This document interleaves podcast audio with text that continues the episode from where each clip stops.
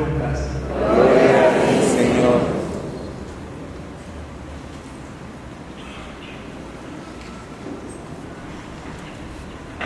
En aquel tiempo dijo Jesús a los fariseos, había un hombre rico que vestía de púrpura y telas finas y banqueteaba espléndidamente cada día. Y un mendigo llamado Lázaro yacía a la entrada de su casa, cubierto de llagas, y ansiando llenarse con las obras que caían de la mesa del rico. Y hasta los perros se le acercaban a lamerle las llagas. Sucedió que murió el mendigo y los ángeles lo llevaron al seno de Abraham. Murió también el rico y lo enterraron.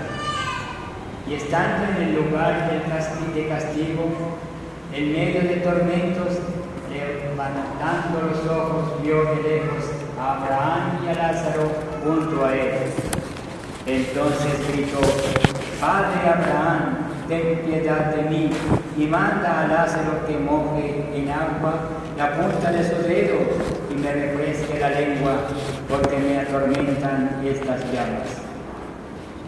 Pero Abraham le contestó, Hijo, recuerda que en tu vida recibiste bienes y Lázaro en cambio males. Por eso, es cosa ahora de consuelo, mientras que tú sufres tormentos. Pero además, entre ustedes y nosotros se abre un abismo inmenso que nadie puede cruzar, ni hacia allá ni hacia acá. El rico insistió, te ruego entonces, Padre Abraham, que mandes a Lázaro a mi casa, pues tengo cinco hermanos, para que les advierta con tu testimonio y no acaben también ellos en este lugar del tormento. Abraham le respondió, ya tienes a Moisés y a los profetas, que los escuchen. Pero el rico insistió, no, padre Abraham, pero si un muerto va a decírselo, entonces sí se arrepentirán. Abraham repuso, si no escuchan a Moisés y a los profetas, no harán caso a mí aunque resucite un muerto.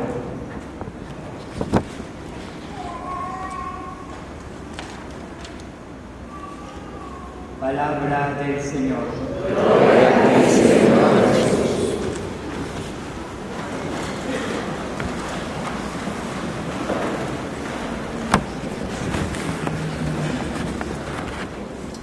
Desde... Aló. Como que no funciona. Aló. Desde que era muy niño, yo soy miope. Ahora con la vejestud me ha salido la presbicia. Ahora sí soy un presbítero. Pero ambos son dos defectos de la vista. Y aunque aquí haya mucha gente que no tiene lentes, me voy a referir hoy en esta homilía precisamente a los lentes. Y alguno preguntará, ¿por qué?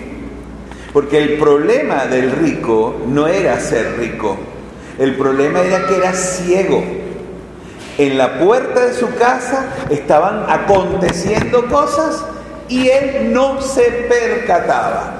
Y cuando se le abrieron los ojos ya era demasiado tarde porque estaba de la otra parte del río. Y como dice hoy el Evangelio, hay un abismo tan grande entre ustedes y nosotros que no hay forma de cruzarlo. Primera sensación de ceguera. Eh, lo dije en la homilía de ayer en la tarde. Hoy es el Día del Migrante.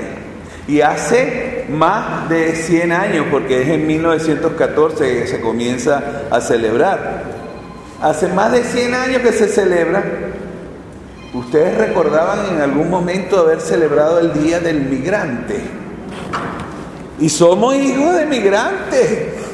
o sea, ni siquiera éramos capaces de ver que eso existía. Porque, como decía en esa homilía, la gente venía para Venezuela, no nosotros salíamos de nuestro país. ¿Quién de ustedes no ha visto personas excavar en la basura? No me levanten la mano porque no me lo voy a creer.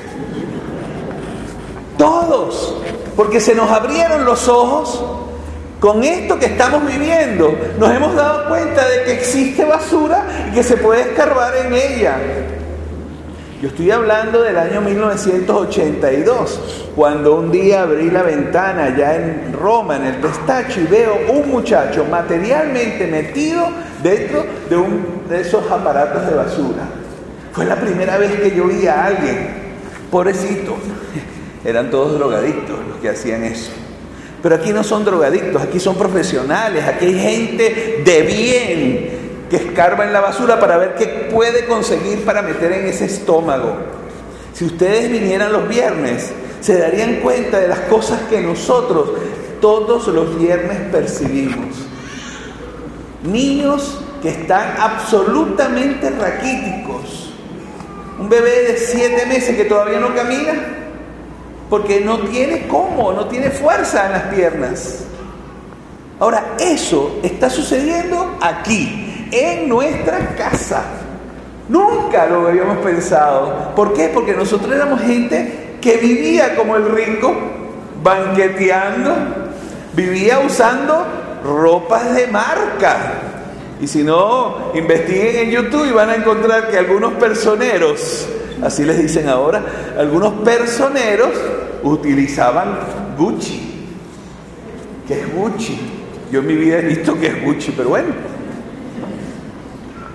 entonces, lo que nos está sucediendo es que nos han echado un colirio en los ojos que es de lejía. Nos lavaron los ojos y nos percatamos de que no estaban las cosas bien. Hago una segunda hipotética pregunta, no la contesten. ¿Quién de ustedes no tiene a alguien afuera? Ay, Dios mío.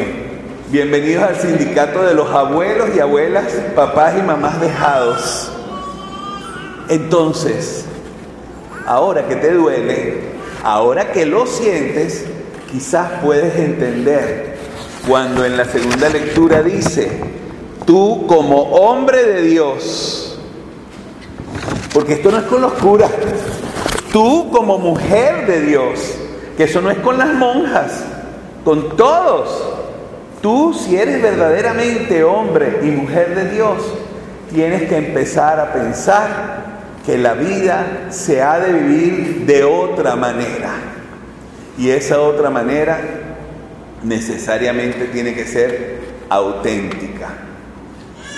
Yo no sé si ustedes han utilizado ese recurso, pero se los coloco en la hoja dominical. Qué terrible es decirle a estos muchachos que tienen menos de 25 años, pobrecitos, ellos no han vivido otra cosa. Mire qué, qué sarcasmo el de nosotros los adúlteros, perdón, adultos. Nosotros los que nos creemos todos, le decimos a estos muchachos pobres e ignorantes que no vivieron lo que nosotros vivimos. Pero perdóname, ¿de quién es la culpa, chico? ¿De quién? De ellos. Ojalá fuéramos nosotros así tan echados para adelante como son algunos de estos muchachos, que nos llama poderosamente la atención. Jóvenes que tienen escasamente 25 años y son capaces de ponerse de pie delante de la crisis y hacer cosas que no hubiéramos hecho nosotros porque nos hubiéramos echado para atrás diciendo que no se puede. Ellos siguen creyendo en el eslogan aquel, sí se puede. Bien, Hoy es el domingo de traje. Anillo al dedo, ¿no? Será San Miguel que se le ocurrió hacer las dos cosas juntas. Hoy es el domingo de traje.